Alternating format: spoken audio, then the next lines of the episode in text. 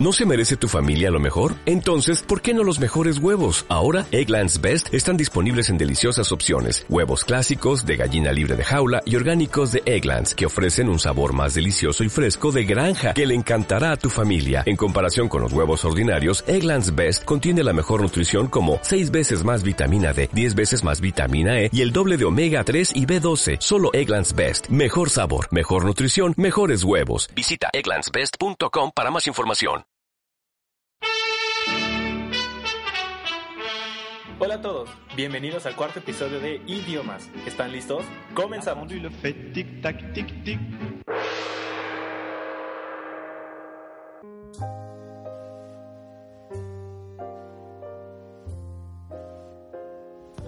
Hola chicos, soy Diego y esto es ¿Y qué plan?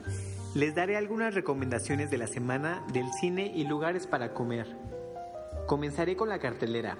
Tendremos varios títulos muy comerciales pero muy recomendables. Letras explícitas. Un grupo de jóvenes expresan sus frustraciones y desagrados a través de rimas y bases musicales. Música, amigos y fiesta. Para las chicas, una película con Zac Efron como personaje principal, en donde lo veremos como un DJ. Pasemos a unas películas menos comerciales pero sí internacionales, que se presentan en la Cineteca Nacional. Carmín Tropical, ganadora del premio a Mejor Película en el Festival Internacional de Cine de Morelia, narra la historia de una mujer transgénero. Incomprendida. Aria, una niña de 9 años, la cual es hecha a un lado por sus padres, mientras sus hermanas reciben toda la atención. La fiesta de despedida. No es la típica fiesta antes de una boda, todo lo contrario. En un hospital geriátrico en Jerusalén, un grupo de ancianos construyen un mecanismo para practicar la eutanasia y así poder ayudar a un amigo en estado terminal.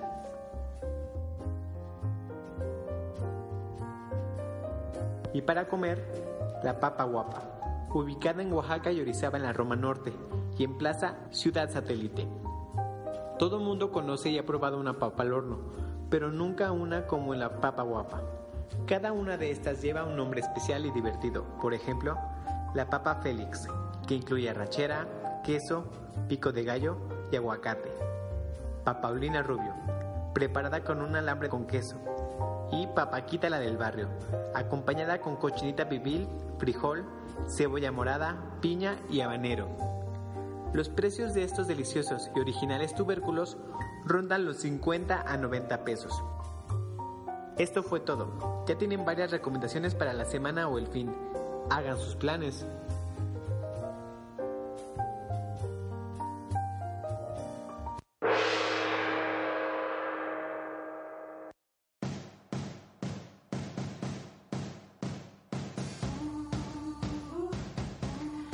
Hola, esto es Vida UMP y yo soy Tabata. ¿Cómo les ha ido esta semana? Tranquila, ¿no? Bueno, pues la semana pasada hubo una conferencia para los alumnos de idiomas acerca de la generación del 98 y el fin del siglo. Bastante informativa. También hubo una conferencia con motivo de las jornadas jurídicas que comenzaron la semana pasada. La conferencia la dio la magistrada Margarita Luna acerca de por qué se aceptó en México la adopción entre parejas homosexuales. Interesante, ¿no les parece? ¿Notaron que en la semana también grabaron algo en la universidad? Eran las grabaciones de la novela Vuelve temprano, de la que hablamos la primera semana del podcast. Esta semana que vinieron tuvimos la oportunidad de platicar con el actor Rogelio Montes, quien hará el papel de Jaime Ríos en la novela. ¿Quién será el abogado del personaje que hará Paco de la O? También nos platicó que en los salones de derecho, específicamente en el de juicios orales, grabarán todos los juicios de la novela y que en los pasillos grabarán una universidad. Ya que empiece, ¿no? Bueno, pasando a otro tema, ya se acerca el Día de Muertos y habrá en la escuela un concurso de ofrendas entre las escuelas de la universidad. Aguas, que idiomas va con todo para ganar por tercer año consecutivo. Las bases ya están en todas las mamparas de la universidad. Entre ellas se encuentra que las ofrendas de administrativos no participarán en el concurso y que no se puede tocar ningún tema político entre las ofrendas. También les cuento que hubo otra conferencia muy fuerte que nos dieron las fundaciones Sin Trata y Camino a Casa acerca de la trata de personas. Ustedes sabían que esto es algo súper cercano a todos, aunque generalmente lo vemos muy lejano, es algo que tenemos más cerca de lo que imaginamos y todos somos vulnerables a ser víctimas de ella. Así que chicos, a informarnos y ponernos las pilas para hacer la diferencia. En la Fundación Sin Trata requieren de voluntarios y gente que esté dispuesta a poner un granito de arena para hacer de este mundo uno mejor para cada uno de nosotros. Esto es todo por esta semana y les deseo mucha suerte.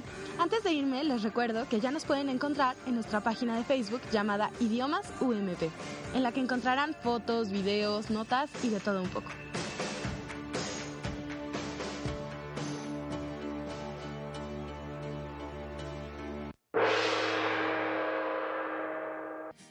Hoy en su sección, ¿ya que no sabías? Hola chicos, mi nombre es Ingrid y el día de hoy les hablaré sobre las 10 cosas que no sabías de los besos. 1. Existe una ciencia encargada del estudio de los besos llamada filematología. 2. Los científicos creen que nos besamos para intercambiar información genética y con ello determinar si nuestra pareja es apta para procrear. ¿Será cierto? 3. Cuando besamos, la probabilidad de girar la cabeza hacia la derecha es alta, y esto se debe a que cuando éramos bebés, nuestra madre nos ponía en esta posición. 4. Cuando besamos, utilizamos 5 de los 12 nervios craneales. 5. Al besar, también se utiliza el sentido del olfato, ya que a través de esto podemos saber información genética de la otra persona. 6. Un beso libera ciertas toxinas de nuestro cuerpo. Se dice que es más efectivo que la misma morfina. 7. Al besar, nuestro nivel de estrés se reduce. 8. Un estudio revela que la mayoría de las personas recuerda con mayor rapidez y claridad su primer beso que su primera relación sexual. 9. El beso, mejor conocido como beso francés, requiere que movamos 34 músculos faciales. 10. Un beso es tan placentero que se nos pueden llegar a dilatar las pupilas, y es por esto que casi siempre cerramos los ojos. ¿No les parece interesante? Pues bien chicos, espero les haya gustado, cuídense mucho y nos escuchemos la próxima semana. Bye.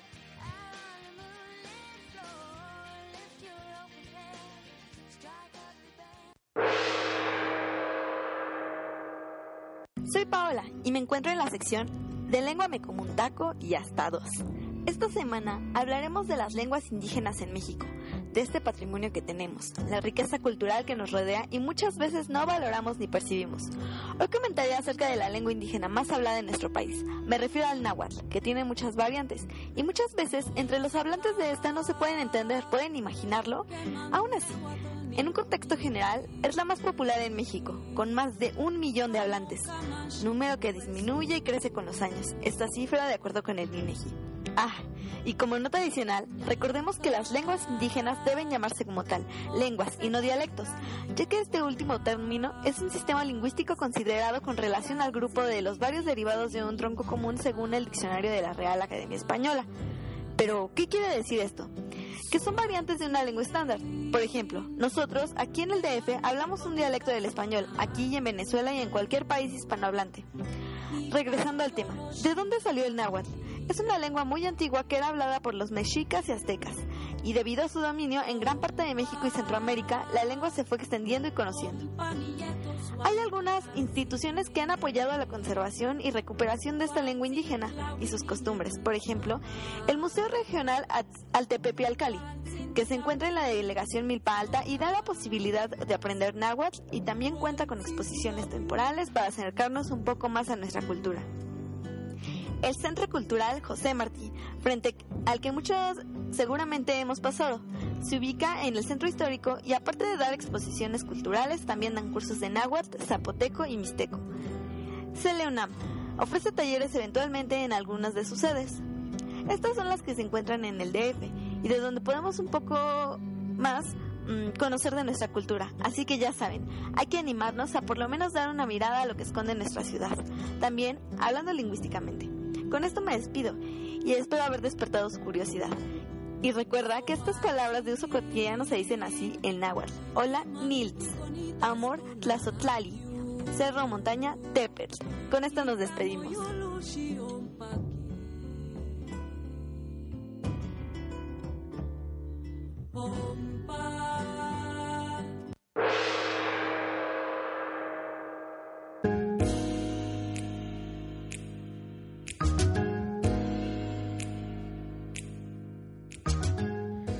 Día, comunidad UMP. Espero que estén pasando un excelente día. Yo soy Belinda y esta es la sección Ilústrate, en la cual reflexionaremos sobre literatura, cine, música y artes plásticas.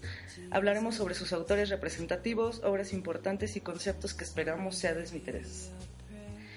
En este primer episodio, para entrar en la atmósfera ominosa del mes de noviembre, les voy a platicar de un tema del que creo que todos hemos escuchado, las leyendas urbanas. Las leyendas urbanas son historias que se configuran en el mundo moderno y que toman elementos de la realidad o están basadas en algún hecho real, pero que con el paso del tiempo han añadido aspectos sobrenaturales o inverosímiles en la narración para volverla más impactante. Algunas veces encarnan los deseos, miedos o las esperanzas de una sociedad y otras veces buscan dar una lección moralizante. Por ello, se cuenta como algo verdadero o verosímil, es por esto que los protagonistas de las leyendas urbanas no tienen un nombre, es decir, siempre son personajes anónimos, un hombre, una mujer, una pareja. Obvio, el que nos cuenta la historia nunca conoce en persona a los protagonistas, pero para hacerlo más creíble sí conoce el lugar en el que se desarrollan los hechos, la ciudad, el país y los pormenores. A menudo el protagonista es el amigo de un amigo, relativamente cercano al narrador, pero no tanto como para que podamos ir y preguntarle para corroborar la historia. ¿Por qué nos atraen las leyendas urbanas? Y más aún, ¿por qué las creemos? La respuesta es por la repetición, por las múltiples narradores y los medios por los que nos ha llegado esta información, ya que por más extraña e imposible que parezca la historia, al haber sido contada por tantos llegamos a creer en su veracidad, o al menos le damos el beneficio de la duda. Entre las leyendas con sentido moralizante Creo que la mayoría de nosotros recordamos aquellas que hablan sobre el temor al contagio y al tráfico de órganos. ¿Quién no recuerda una leyenda urbana muy popular que contaba la historia de un hombre que accede a tener relaciones sexuales sin protección con una extraña y que despierta con un mensaje en el espejo que dice, bienvenido al mundo del cielo? O esta otra que circulaba como cadena en el correo electrónico y que nos alertaba sobre agujas contaminadas con VIH en el cine o en la discoteca. O peor aún, ¿recuerdan esa historia del hombre que por beber y drogarse en exceso despierta en una tina con hielos y sin un riñón? Las historias anteriores encierran entre líneas la ignorancia respecto a la prevención y el contagio del VIH, y también de los peligros de beber en exceso y del sexo sin protección. Pero sobre todo, una moraleja muy evidente, no confíes en extraños. Otro tipo de leyenda urbana es la del culto post-mortem, es decir, la que niega la muerte del ídolo popular, como aquellas que dicen que Elvis Presley está vivo y que fingió su muerte debido a problemas con la mafia. Otra, y una de las que más se han propagado, es la que dice que Walt Disney no murió, sino que está criogenizado y su cuerpo reposa bajo el castillo de la Cenicienta en el parque Disneyland, en espera de la cura del cáncer que lo aquejaba. En ese mismo tono está también la leyenda que dice que Paul McCartney, bajista de los Beatles, está muerto y que a quien vemos es un doble. Según aquellos que propagan este rumor, en algunos álbumes de los Beatles hay mensajes ocultos que confirman su muerte y posterior suplantación por un falso Paul o Fall debido a su falsedad. En este mismo orden están las leyendas que hablan de los mensajes satánicos que se escuchan al poner al revés algunos discos de ciertos artistas como los Beatles, Metallica, Marilyn Manson, lo cual es el resultado del prejuicio que existe contra el rock aunque hay algunas leyendas urbanas que afirman que hay mensajes satánicos en artistas pop tan inverosímiles como Shusha, Katy Perry o Shakira. Una de las características más importantes de las leyendas urbanas es su carácter internacional, ya que puede situarse en distintos países y ciudades alrededor del mundo, pues su estructura permite que el relato se adapte al tiempo y al lugar en el que se encuentra. Por lo general, estos relatos cuentan historias que nos alertan sobre posibles peligros que nos pueden acechar en nuestra vida cotidiana. De modo que la trama está configurada en función del desenlace, en el que se concentra el mensaje o moraleja, tal como sucede en las fábulas o los cuentos de hadas. A partir de la aparición del Internet, la propagación de las leyendas urbanas ha crecido, ya que nos enteramos de ellas por medio de cadenas en el correo electrónico o las redes sociales, las cuales se llaman creepypastas o leyendas de Internet. Una de las más populares es la de Slenderman, una entidad con brazos largos y sin rostro que desaparece a la gente, o la de la página web blindmaiden.com, la cual supuestamente provoca la muerte en aquellos que la visitan, ya que el espectro de una mujer ciega puede arrancarles los ojos. Las leyendas urbanas son historias que con el tiempo comienzan a deformarse, ya que cada narrador cambia la historia, la ajusta, quita o introduce nuevos datos, por lo cual se trata de un relato que forma parte del folclore popular. Y para despedirme, les contaré una leyenda urbana que sí está basada en un hecho real.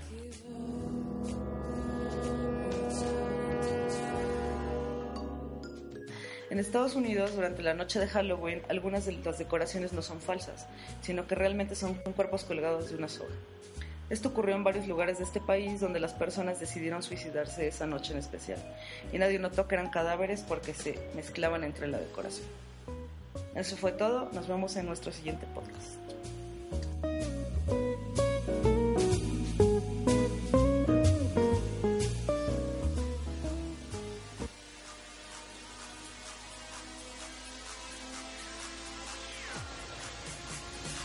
Por allá cómo lo dicen? Hola a todos, soy Leo Telles y hoy te hablaré de algunas palabras que son complicadas de traducir al español. ¿Alguna vez te has alegrado por la desgracia de otros? No tengas miedo de decir que sí. Es algo que todos hemos sentido alguna vez. Pero, ¿tenemos alguna palabra en español para describir esta sensación? En Europa, los alemanes usan la palabra Schadenfreude, que significa sentirse alegre por la desgracia de otros.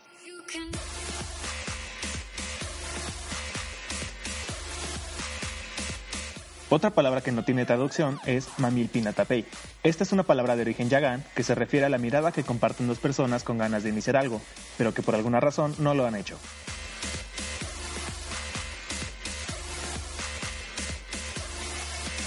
La siguiente palabra viene desde República Checa y estamos hablando de litost. La definición en español que podemos obtener es el estado de agonía y tormento que nace cuando un individuo le echa un vistazo a su propia miseria.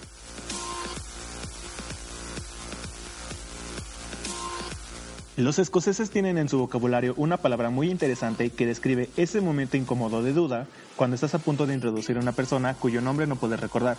Esta palabra es turtle.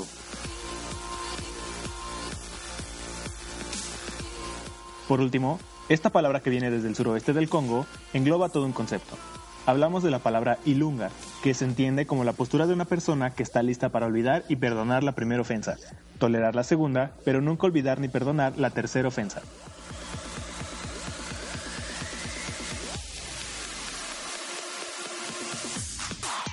Estas solo son algunas de las palabras mundiales para las que no tenemos traducción. Muy interesante, ¿no? Ahora ya puedes compartirlas con tus amigos. Por cierto, estás escuchando la canción Schadenfreude por The M Machine.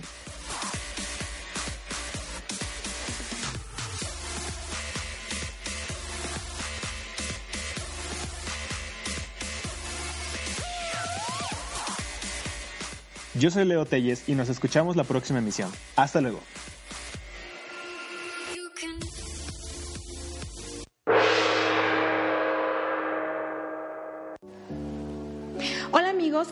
Están? Esta es nuestra sección 4 minutos con y el día de hoy es muy especial porque estamos con la madre Margarita Pérez Nerey, rectora de nuestra universidad y máxima autoridad.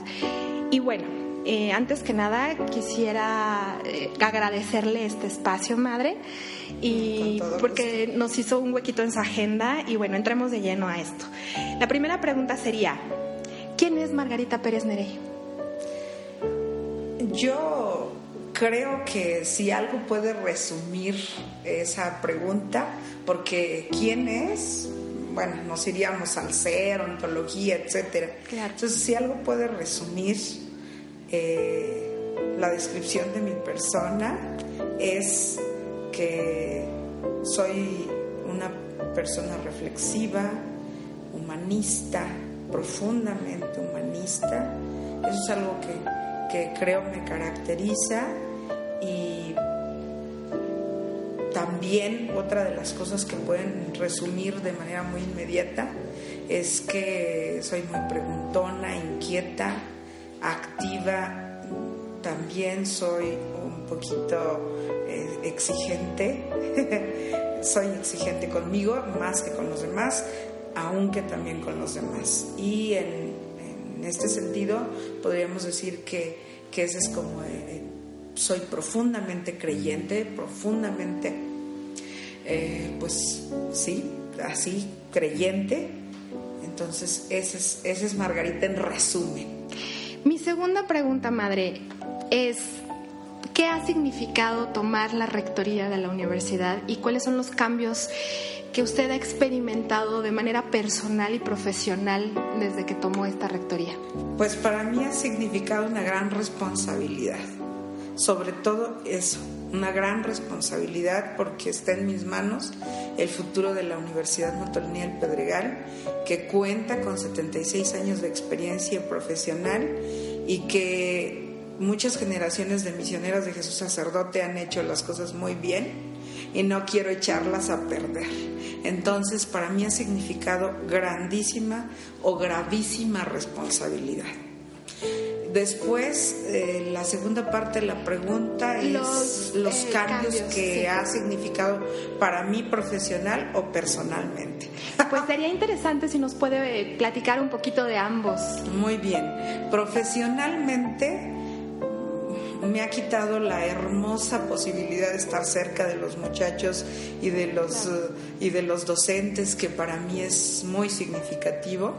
Profesionalmente me ha quitado el, puesto de secretaria general académica, que para mí es mm, bastante eh, cercano a la comunidad universitaria y el de rectora es muy gestora, entonces profesionalmente me ha hecho un poco más aislada de la comunidad y eso no me gusta, pero sé que está en, en mis manos de alguna manera por ser la cabeza de la institución, aunque tengo arriba a la Junta de Gobierno, pero eh, yo ejecuto las cosas que, que la Junta de Gobierno permite eh, y que se cabildean. Claro. Entonces, eh, eso es lo que ha significado profesionalmente.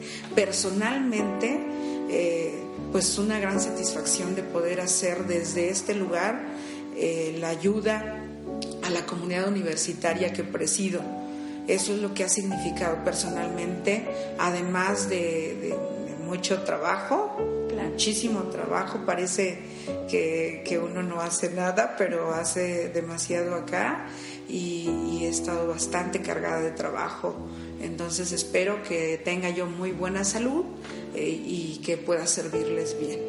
Claro, y además hasta ahorita todo ha resultado maravilloso y la comunicación que, que hay, a pesar de que parece que está muy lejana a nosotros como alumnos, realmente no. Eh, usted es una persona muy accesible y, y muy cercana, aunque físicamente a lo mejor no lo pueda estar, pero sabemos que podemos contar con todo su apoyo. ¿Cuál diría usted que es la aportación de nuestra universidad y con todos estos principios de la Congregación de Misioneras de Jesús Sacerdote a la educación en nuestro país? La aportación principal en el concepto de Dolores Echeverría, Esparza, nuestra fundadora, es la formación integral.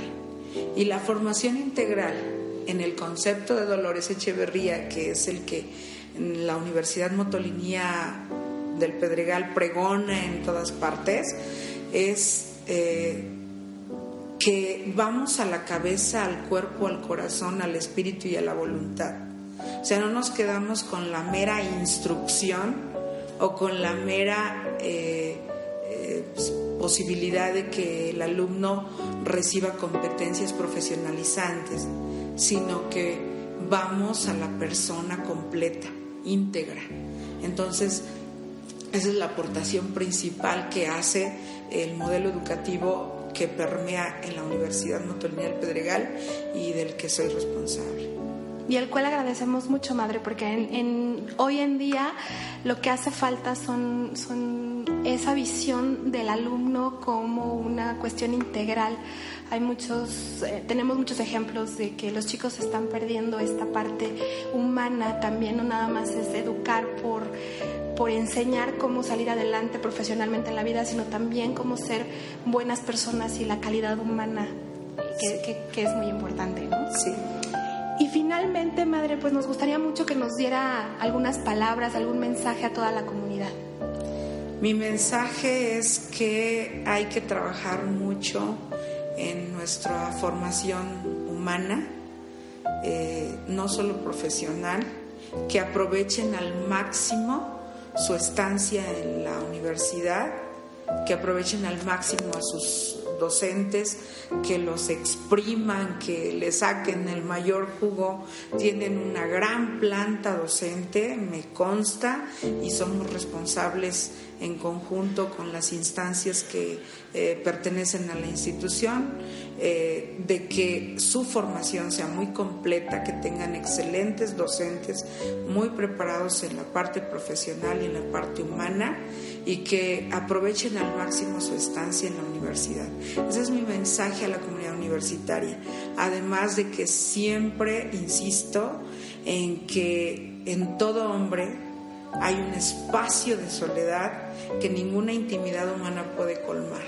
Y es ahí donde Dios nos encuentra. Entonces el vacío existencial, el vacío de significado, la falta de, un propósito en la vida nos puede llevar a terminar con ella o hacer de ella, de la vida, inútil.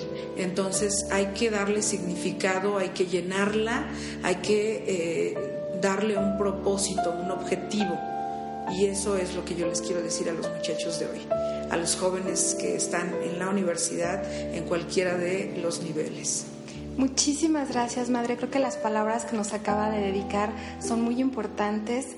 Le agradezco el espacio, le agradezco su tiempo porque sabemos que tiene una agenda pues complicada de verdad, en nombre de todos los alumnos de la universidad, le agradecemos este espacio. Y chicos, muchas gracias. Esto fue Cuatro Minutos con. Yo soy Paola Gardea. Nos escuchamos la próxima semana.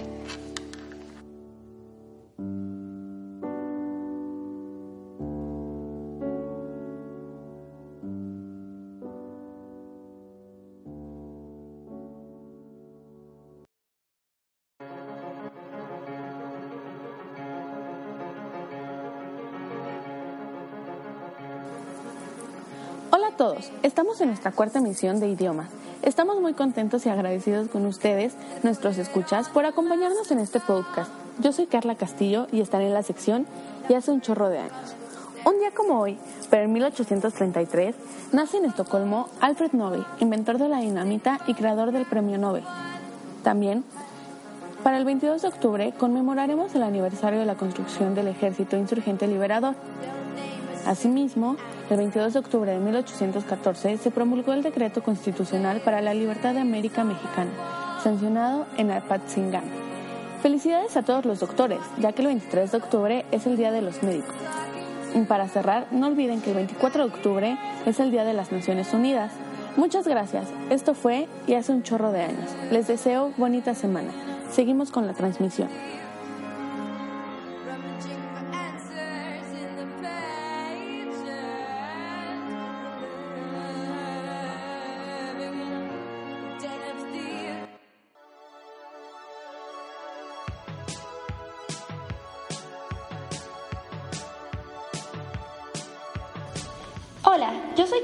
La sección Yo opino. ¿Sabes qué es el fracking o la fractura hidráulica? Tal vez lo conozcas por el nombre de gas natural, que por cierto no es tan amable con la naturaleza. Esta técnica consiste en la perforación de hasta 4 kilómetros bajo tierra. Después, se fractura la roca con la inyección de una mezcla de agua, arena y sustancias químicas a elevada presión que hace que salgan los hidrocarburos. Este dura muy poco y se necesitan perforar muchos más pozos en poco tiempo. Pero esto tiene efectos negativos en el medio ambiente. Para fracturar un pozo se necesitan entre 9 a 29 millones de litros de agua. Además, se inyectan entre 80 y 300 toneladas de químicos tóxicos. También se liberan elementos radioactivos y metales pesados que salen hacia la superficie en el proceso. Los principales impactos son la contaminación del agua, y esta es irreversible, ya que es imposible depurar el agua contaminada. También disminuye la disponibilidad del agua, causa daño a la salud como cáncer, trastornos en el sistema endocrino y nervioso, entre otras enfermedades. Las sustancias químicas irritan la piel y las vías respiratorias. El aire también se ve afectado debido a las emisiones de gases contaminantes que contribuyen al efecto invernadero y por ende al calentamiento global. Este gas está en proceso de explotación en México y con la reforma energética esto será más fácil. Si crees que esto no te puede afectar porque no vives en las zonas donde se perforan los pozos, no sabes realmente si el agua o los alimentos que consumes tienen o no estos tóxicos. Y entre más se perforen este tipo de pozos, lo más seguro es que sí. Al menos 924 pozos han sido perforados desde el 2003 en México. Mediante la técnica de fractura hidráulica. Los estados afectados por esta práctica, ahora promovida por la reforma energética, son Coahuila, con 47 pozos, Nuevo León, 182 pozos, Puebla, 233 pozos, Tabasco, 13 pozos, Tamaulipas, 100 pozos y Veracruz, 349 pozos. Y los estados que están amenazados son Oaxaca, San Luis Potosí, Chihuahua e Hidalgo. Te recomiendo que veas el documental Gasland, dirigido por Josh Fox, en el cual muestran entrevistas con personas que están cerca de estos pozos y las repercusiones que puede afectar en la salud. Yo opino que necesitamos un modelo energético que sea realmente sustentable y amable con el medio ambiente. ¿Hasta qué punto dejaremos que las mentiras del gobierno, las grandes corporaciones y la ignorancia de la gente destruyan nuestro entorno y con él nuestra salud? Muchas personas están dando cuenta del daño y cada vez es más grande la lucha contra la fractura hidráulica. No dejemos que se destruya el planeta Tierra y di no al fracking. ¿Y tú, qué opinas?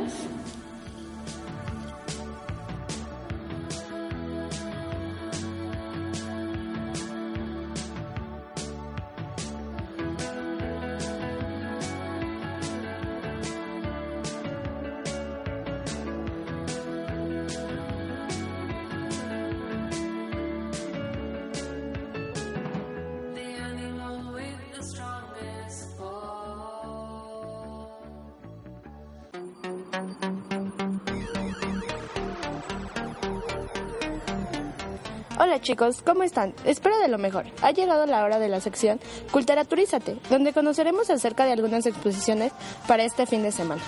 Por ejemplo, una de ellas es la exposición de la fotografía surrealista de Lee Miller. Otra es la exposición de Lorena Wolfer sobre la violencia hacia las mujeres. Y por último, la exposición cineplástica sobre el arte en México en los años de 1960 a 1975. Estas se encuentran en el Museo de Arte Moderno. Para los que nunca han visitado este museo, está ubicado sobre Paseo de la Reforma y Gandhi, sin número, Bosque de Chapultepec, Ciudad de México. Bueno chicos, esto fue todo de la sección Culturaturízate. Les saluda Diana, seguimos en la transmisión.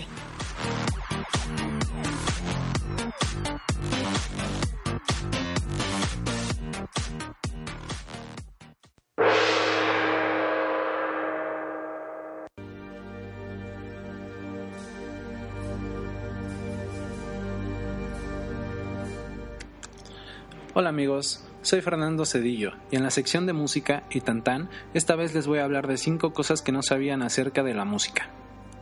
1. ¿Sabían que la música mejora el vocabulario? Pues sí, según un reciente artículo en la revista Nature Reviews Neuroscience por Nina Kraus de la Universidad Northwestern en Estados Unidos, cuando practicas con cualquier instrumento musical se establecen conexiones neuronales que ayudan a la comunicación humana. Además explica la científica que quienes tienen una formación musical tienen un mejor vocabulario y una mejor capacidad de lectura. 2. ¿Escuchas música al hacer deporte? Pues bien, científicos de la Universidad de Brunnen en London, Inglaterra, demostraron en 2008 que al escuchar cierto tipo de música, especialmente géneros como rock y pop, podemos aumentar nuestra resistencia al ejercicio físico intenso hasta un 15%. Interesante, ¿no? Música por la izquierda. 3. Según un estudio realizado en hace unos años en las universidades de California y Arizona en Estados Unidos y publicado en Science, el oído derecho recoge mejor los sonidos del habla, mientras que el izquierdo responde mejor a la música. Incluso al nacer, el oído está estructurado para distinguir entre los diferentes tipos de sonidos y enviarlos al lugar correcto en el cerebro. 4. La música y el alcohol. La música alta en los bares incita a beber más alcohol en menos tiempo, según una investigación francesa difundida en 2008 por la revista Alcoholism Cynical Experimental Research. 5. Con los ojos cerrados. Estudiando los cerebros de cinco sujetos con la ayuda de resonancia magnética funcional, Julia Lerner de la, de la Universidad de Tel Aviv demostró el año pasado que cerrar los ojos aumenta el efecto emocional que nos produce la música. Concretamente, la doctora Lerner utilizó música del miedo del estilo, del estilo de la empleada por Alfred Hitchcock en sus películas y comprobó así que la actividad de la amígdala, una zona del cerebro vinculada a la sensación de miedo, aumentaba con mucho más frecuencia con los ojos cerrados que si se mantenían abiertos. Bien, ahora ya saben más cosas acerca de la música y sus efectos. Recuerden que la música es para el alma lo que la gimnasia para el cuerpo. Esto lo dijo Platón. Los dejo con este tema de Pink Floyd titulado Shine on You Crazy Diamond e interpretado por la Orquesta Filarmónica Real de Gran Bretaña. No olviden dejar sus comentarios o sugerencias. Y tan tan.